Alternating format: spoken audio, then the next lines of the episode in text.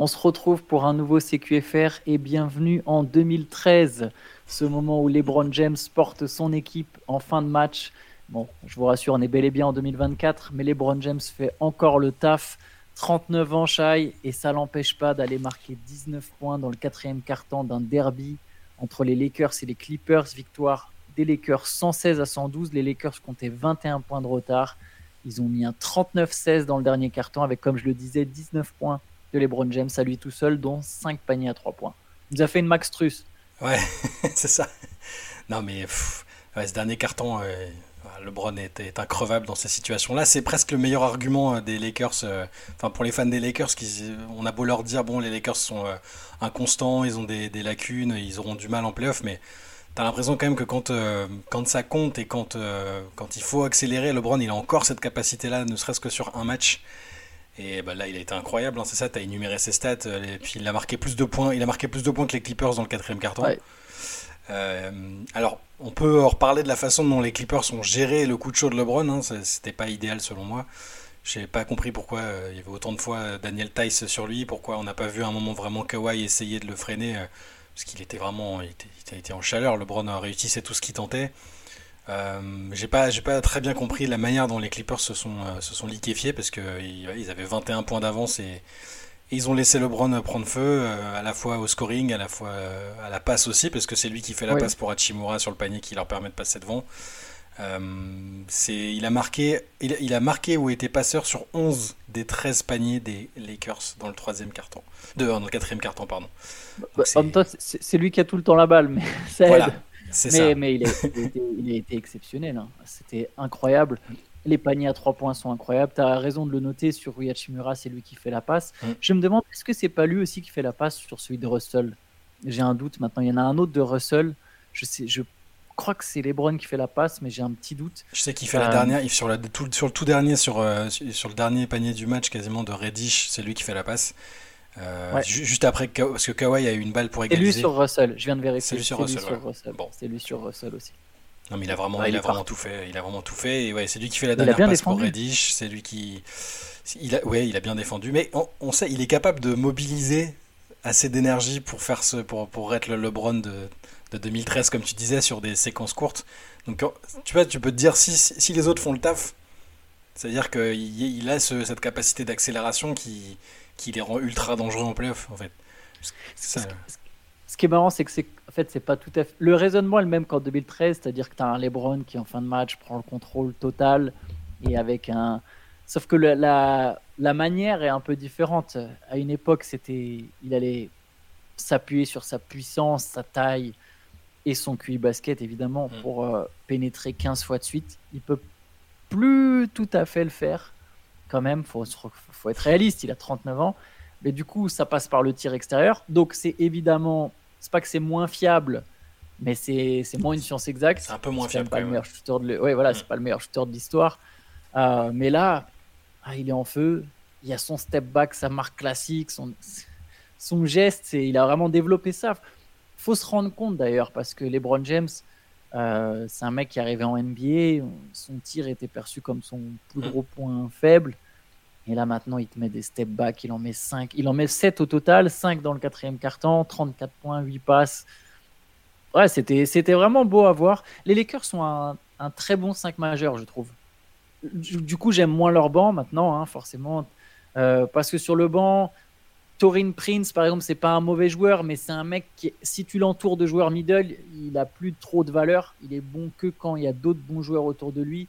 Cam Reddish, c'est un, Cam Reddish et Jackson Hayes, c'est les jeunes. Bon, alors ils ont des qualités athlétiques, mais c'est les jeunes qui au final n'exploiteront sans doute jamais complètement leur potentiel. Spencer Dinwiddie, il pourrait être un peu le leader de ce compte unit, mais j'ai l'impression que pareil, il a quand même perdu un step.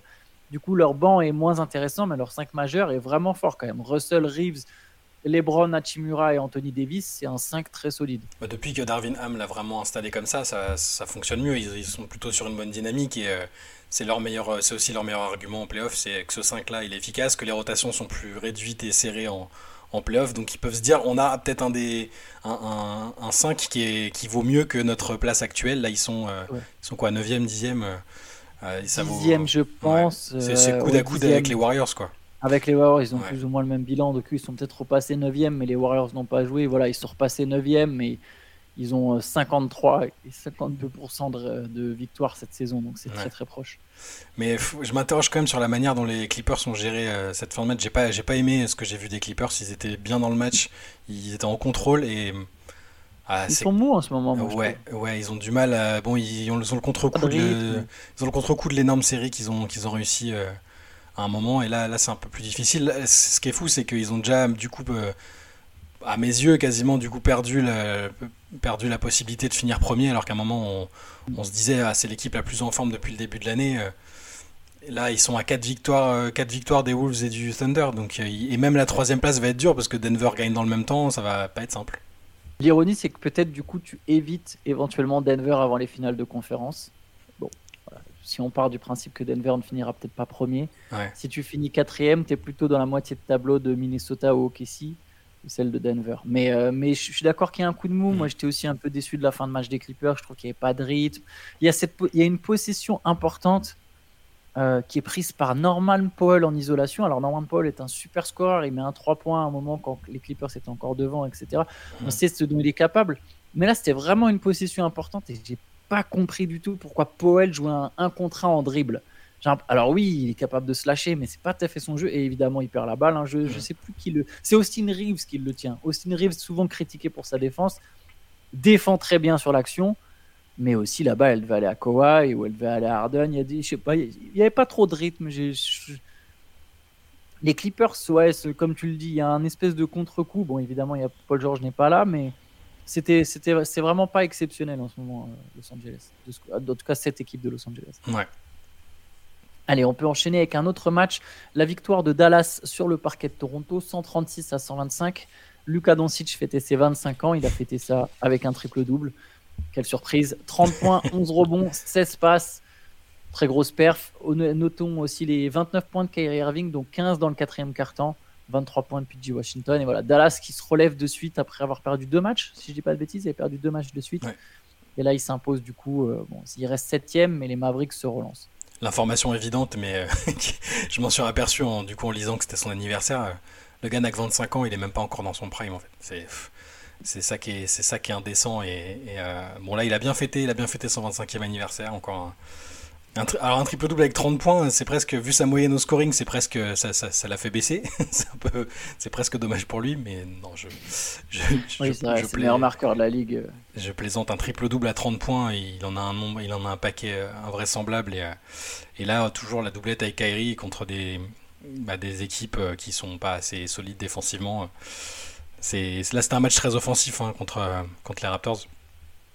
Et euh, Kyrie, Kyrie, quatrième carton, c'est bien d'en parler parce que si les gens se rappellent, euh, son début de carrière, il était, euh, c'était vraiment sa marque de fabrique, même à Cleveland, dans une équipe très médiocre. Il était même surnommé voilà, Mister, Mister Fourth Quarter, c'était au début. et, et, c'est, c'est quand même une composante de son jeu qu'on a tendance à oublier. Il y a bon, le fameux panier alors des finales des finales 2016, mais c'est un joueur qui est clutch et mine de rien en playoff, si c'est serré, c'est bien d'avoir un joueur comme ça qui sait qui les matchs et, euh, et, qui s'appelle pas Luka Doncic, ça peut être pratique pour Dallas euh, éventuellement. Ah bah, clairement, ouais, ça va être un duo très très très difficile à stopper. Il n'y a, a, pas de doute là-dessus. Ça fonctionne quand même bien, faut le reconnaître. Mm. C'est intéressant cette, cette paire Doncic-Kyrie Irving. Ouais. Hâte de voir d'ailleurs en playoff ce que ça va donner. Um, autre match, c'est le thriller du côté de Chicago, victoire des Bulls contre les Cavaliers. Alors c'est le paradoxe des Bulls et on en parlait, ils avaient perdu contre les Pistons. On disait mais ils sont vraiment capables de tout, du meilleur, du pire. Donc après avoir perdu contre les Pistons, le lendemain, ils battent les Cavaliers, la deuxième, l'équipe classée deuxième à l'ouest, à l'est pardon. Victoire 132 à 123. Demar DeRozan, autre joueur clutch. Alors lui c'est marrant parce qu'il n'a pas toujours eu la, la réputation d'être un joueur clutch il y avait un peu ce côté trop facile de se dire ah bah il choke parce que les Raptors perdent en playoff contre LeBron. C'est la faute de LeBron ça. Au sommet de sa carrière et du coup ah bah c'est un choker. Bah non c'est pas un choker. Et d'ailleurs après il a eu une réputation de joueur clutch qui s'est euh, dessinée par la suite. Et là pour le coup DeRozan il a mis 35 points et il en a mis 16 en prolongation. Il y a eu deux prolongues. Il a mis 16 points sur les deux prolongations. Et il avait aussi été euh, à l'origine du comeback des Bulls. Hein. Les Bulls étaient menés d'une dizaine de points, je ne me plus, je crois que c'est 11. Euh, par Cleveland en fin de quatrième quart-temps. Il a ramené tout le monde. Alors, il a raté un panier pour la gagne, mais au final, il a quand même mené Chicago à la victoire. Ouais, surtout Et 26 rebonds d'André Drummond. C'est ça, j'allais le dire aussi. Mais sur, sur la deuxième prolongation, il démarre sur un 8-0 et De Rosanne, il, de Rosanne est intenable. Les Cavs sont cramés, ils ont peut-être euh, trop fêté le, le game winner de Max Truss euh, de la veille, je pense. Mais, euh, mais c'est ce paradoxe des, paradoxe des Bulls. Ils battent les Pelicans, ils perdent contre les Pistons, ils battent une des deux meilleures équipes de l'Est pour l'instant, les Cavs. Ils sont vraiment incompréhensibles. et André Drummond avec ses 26 rebonds en 2024. C'est impressionnant. J'ai une stat qui est complètement dingue. Les Bulls, on sait que le rebond est un problème des Cavs, ça a été un problème en playoff. Ouais les Bulls ont gagné le rebond 74, accroche-toi bien, déjà 74 rebonds. c'est énorme. Immense à 39. Ouais.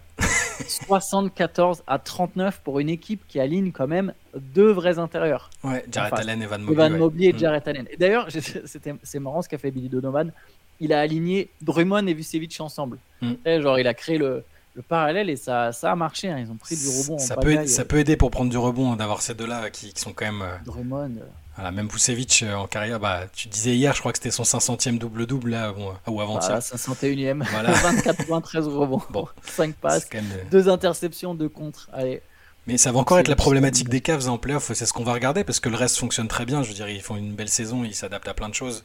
Ils sont adaptés aux blessures, ça, ça, va, il n'y a pas de problème. Mais c'est ce qu'on va guetter au premier tour. Et s'ils tombent contre une équipe qui les, qui les brutalise au rebond encore, parce que c'est comme ça que les Knicks ont gagné. Hein, c'est le combat et le rebond avec Mitchell Robinson qui a mangé euh, Jarrett Allen et Evan Mobley l'année dernière.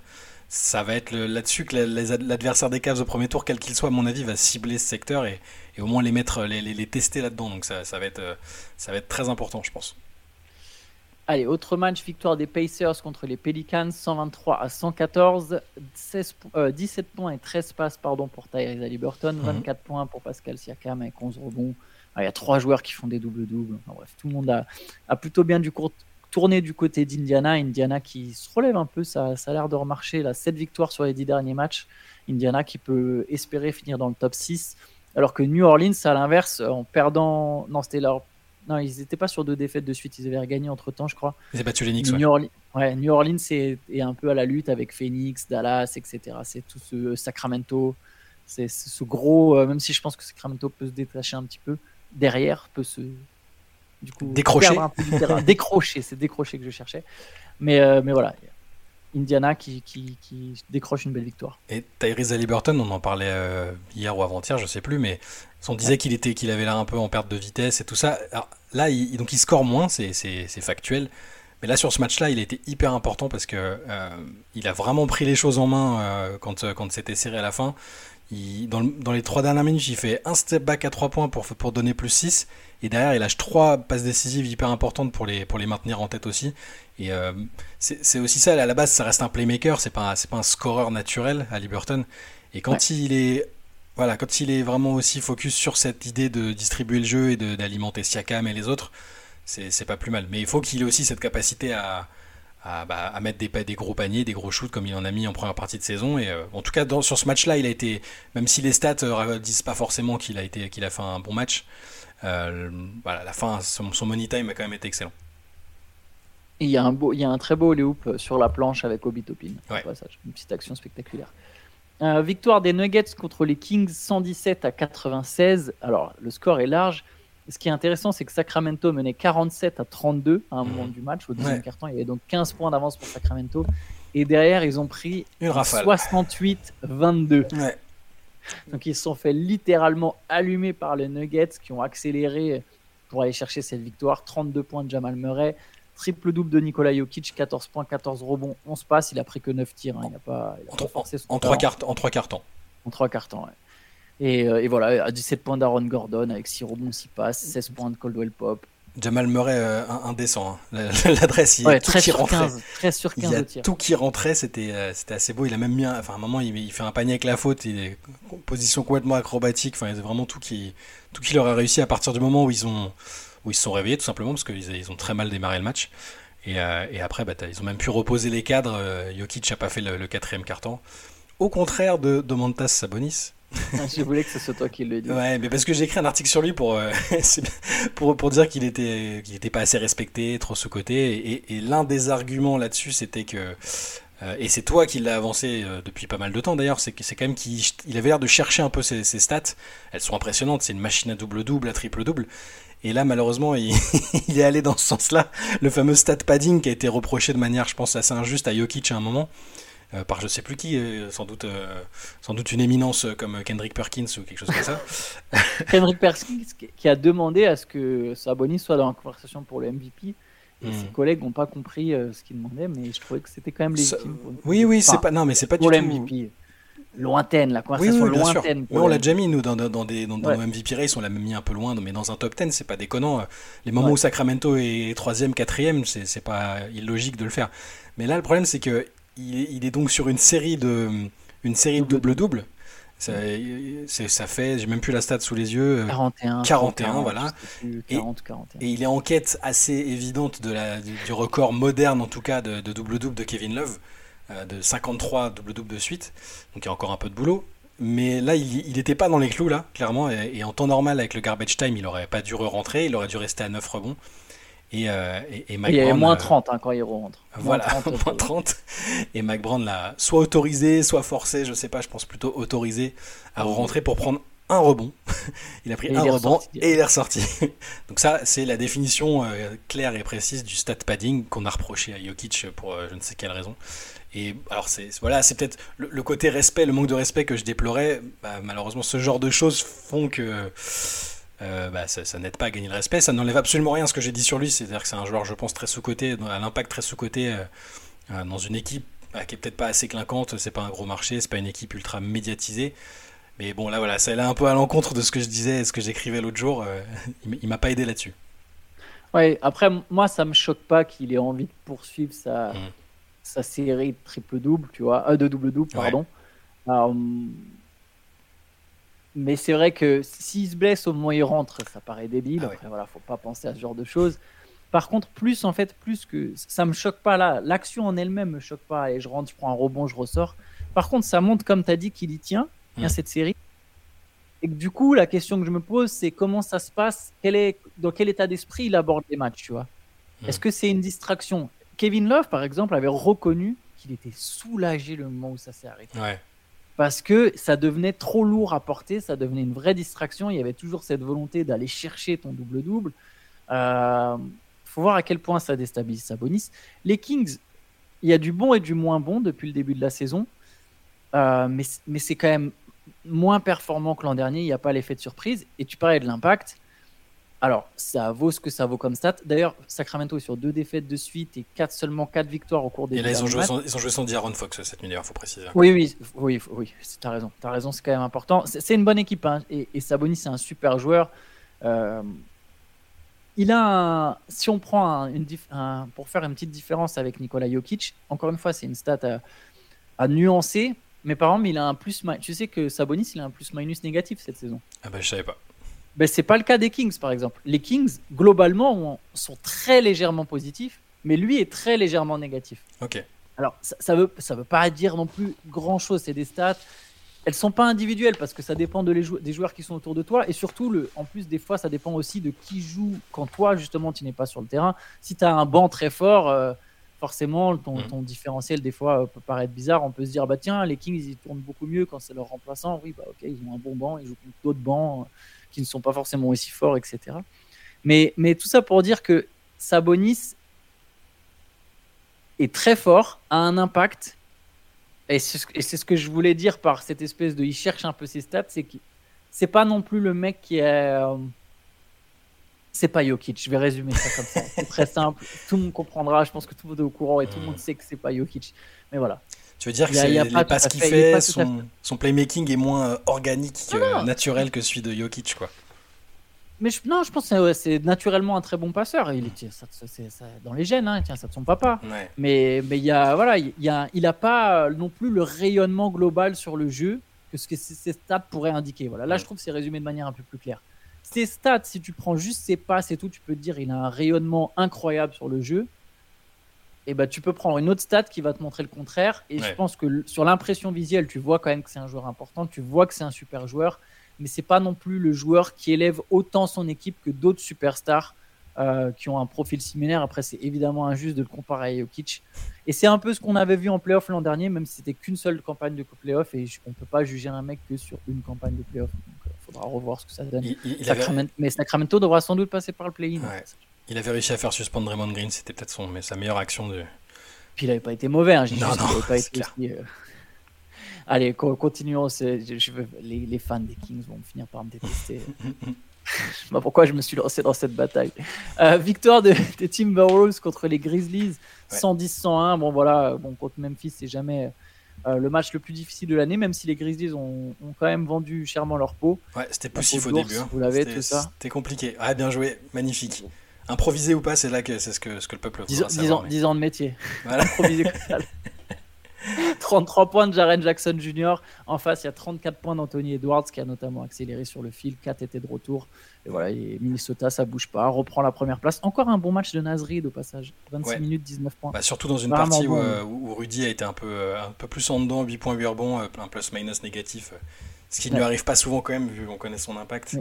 Mais ouais, ils ont début de match très très poussif. Memphis était bien et, et les Wolves ont accéléré ce troisième carton. Anthony Edwards a a pris les choses en main avec notamment l'aide de Nazrid et de ce cher Cat.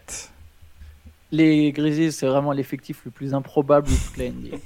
mais vraiment, et ça va un peu mieux encore, ça va un peu mieux. Il y a des trois mecs qui sont revenus, mais sinon, oui, euh, t'as des, c'est de la J-League et des, des, des, des, contrats de 10 jours. Et, au milieu de tout ça, il y a des Eric Rose.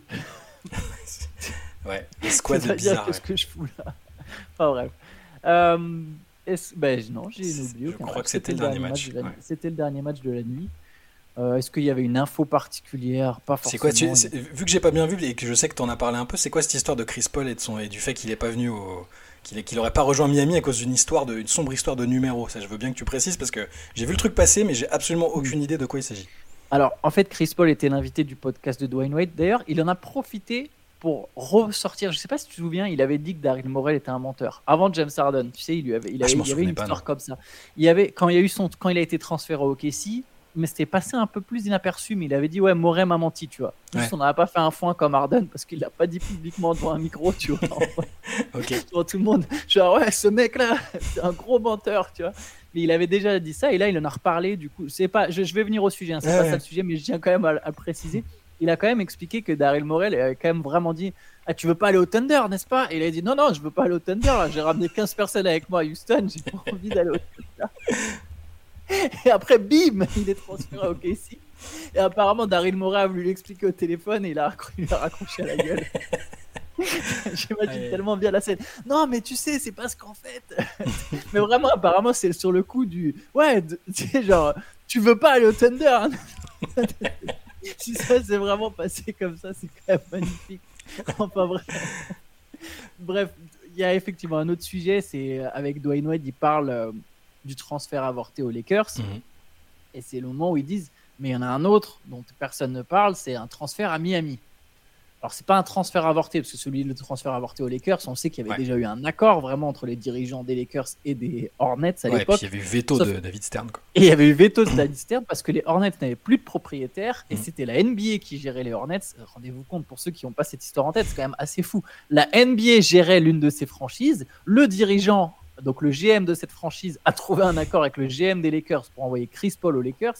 La NBA, propriétaire temporaire de la franchise, a dit non, non, ça, ça va pas être. On veut pas Chris Paul et Kobe Bryant, ça marche pas. Le transfert est pas équitable. Ou mhm. sous quel angle c'était exactement, mais grosso modo, c'était ça. Et la NBA, en tant que propriétaire, a cassé ce trade, ce qui est dingue. Hein. Et il est donc arrivé aux Clippers dans la foulée. Je pense que l'époque où il parle, c'est. Je suis pas sûr que ce soit le même moment. Je sais pas trop en fait. Mhm. Il, il précise pas d'année mais c'est soit un an après, soit c'est à ce moment-là, soit c'est peut-être deux ans après. Mais il y a en tout cas, ce qui est sûr, c'est qu'il y a déjà, je pense, pardon, ça doit être à ce moment-là, autant pour moi. Ça doit être à ce moment-là, ça donc doit être en 2012. Il faut savoir qu'à ce moment-là, donc il y a LeBron, Dwayne Wade et Chris Bosh qui jouent déjà ensemble à Miami. On sait que euh, Chris Paul, c'est un membre du Banana Boat, tu sais, le, fameux, Banana Boat en vacances. Le fameux Banana Boat, il partait en vacances avec, avec euh, Carmelo, LeBron, Wade et Chris Paul. Donc, c'est vraiment quatre grands amis. Et ils étaient donc posés tous ensemble et ils réfléchissaient. Apparemment, pas Riley voulait Chris Paul et ils étaient déjà en train de parler. Imaginez bah, qui aura la balle, tout ça. Tu vois, ils racontent, ils sont posés, ils discutent de tout ça, ils arrivent à se mettre d'accord.